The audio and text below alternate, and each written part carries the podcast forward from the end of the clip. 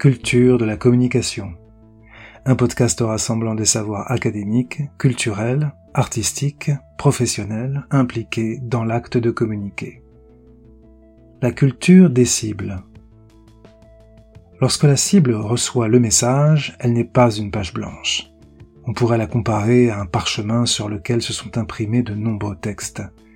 Certains sont à demi effacés, d'autres sont encore tout à fait lisibles. Ces textes divers, déposés à des époques elles aussi diverses, ce sont les cultures des cibles.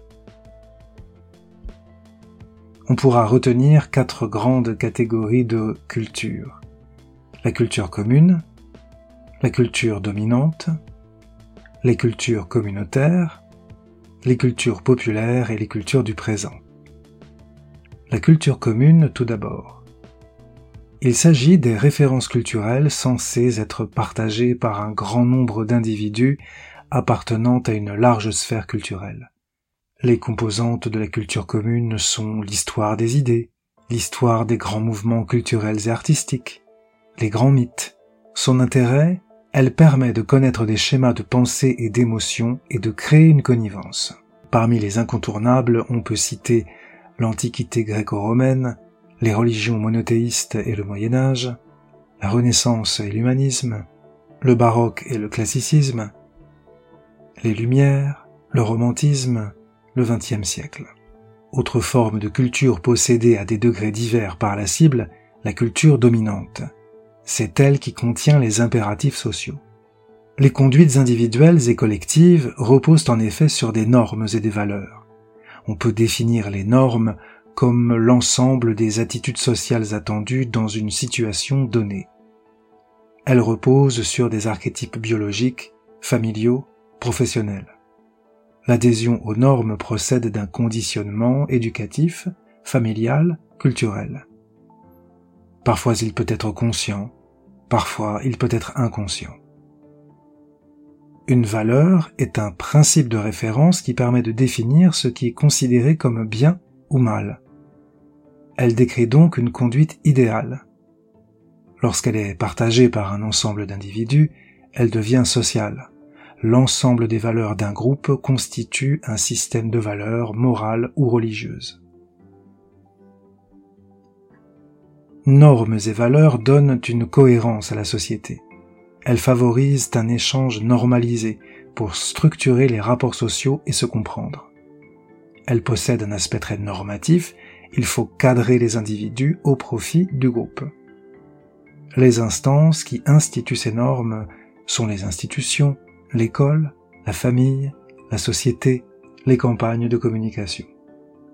Parfois, certaines campagnes de communication souhaite transformer ces normes.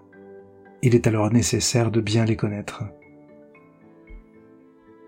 Évoquons maintenant les cultures communautaires. Pour les comprendre, il est nécessaire de se souvenir que nous appartenons tous à des sous-cultures diverses, groupe familial, groupe social, groupe professionnel, etc. Chacun de ces groupes a ses modèles, ses lignes de conduite, son langage, on distinguera cependant communauté et tribu. La communauté est un état de fait.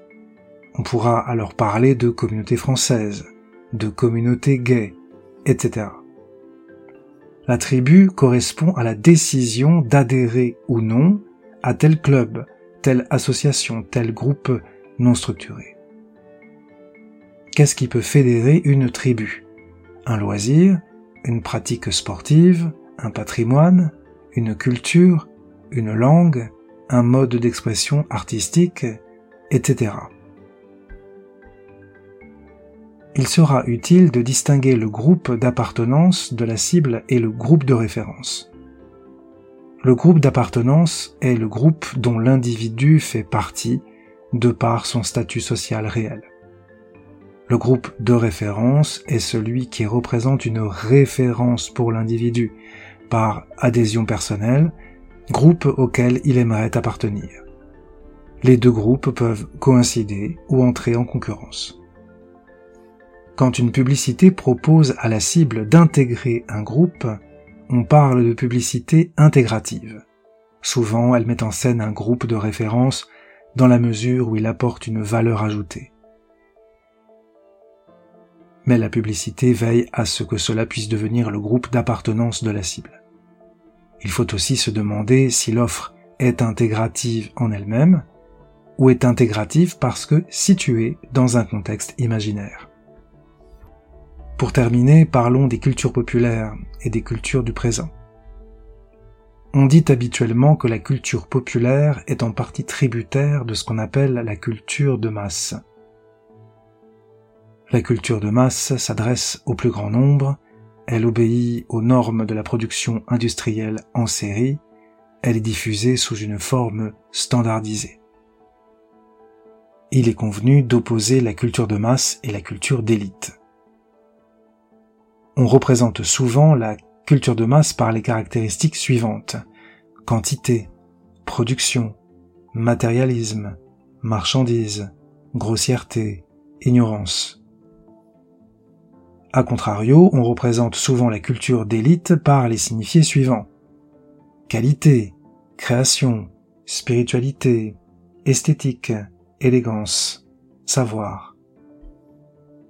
Attention cependant aux confusions.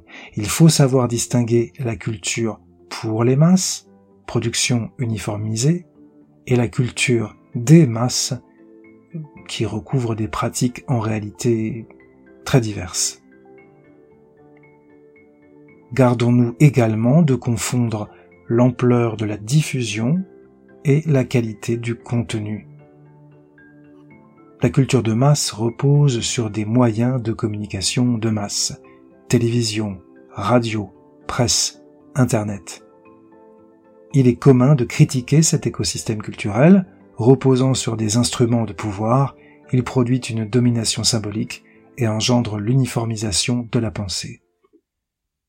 Au sein des cultures du présent, on fera la différence entre la mode, une habitude passagère, conforme au modèle esthétique du groupe auquel on appartient, et la tendance, une orientation commune à un groupe de personnes, à une collectivité. C'est un mouvement de la société qui dépasse la question esthétique. Merci d'avoir écouté cet épisode de Culture de la communication. Je suis Johannes Landis, j'ai écrit et produit ce podcast. Si vous avez aimé ce podcast et si ce n'est pas déjà fait, pensez à vous abonner au podcast sur la plateforme que vous utilisez, cela vous permettra d'être notifié à la sortie d'un nouvel épisode. Communiquer, ça se cultive. À bientôt.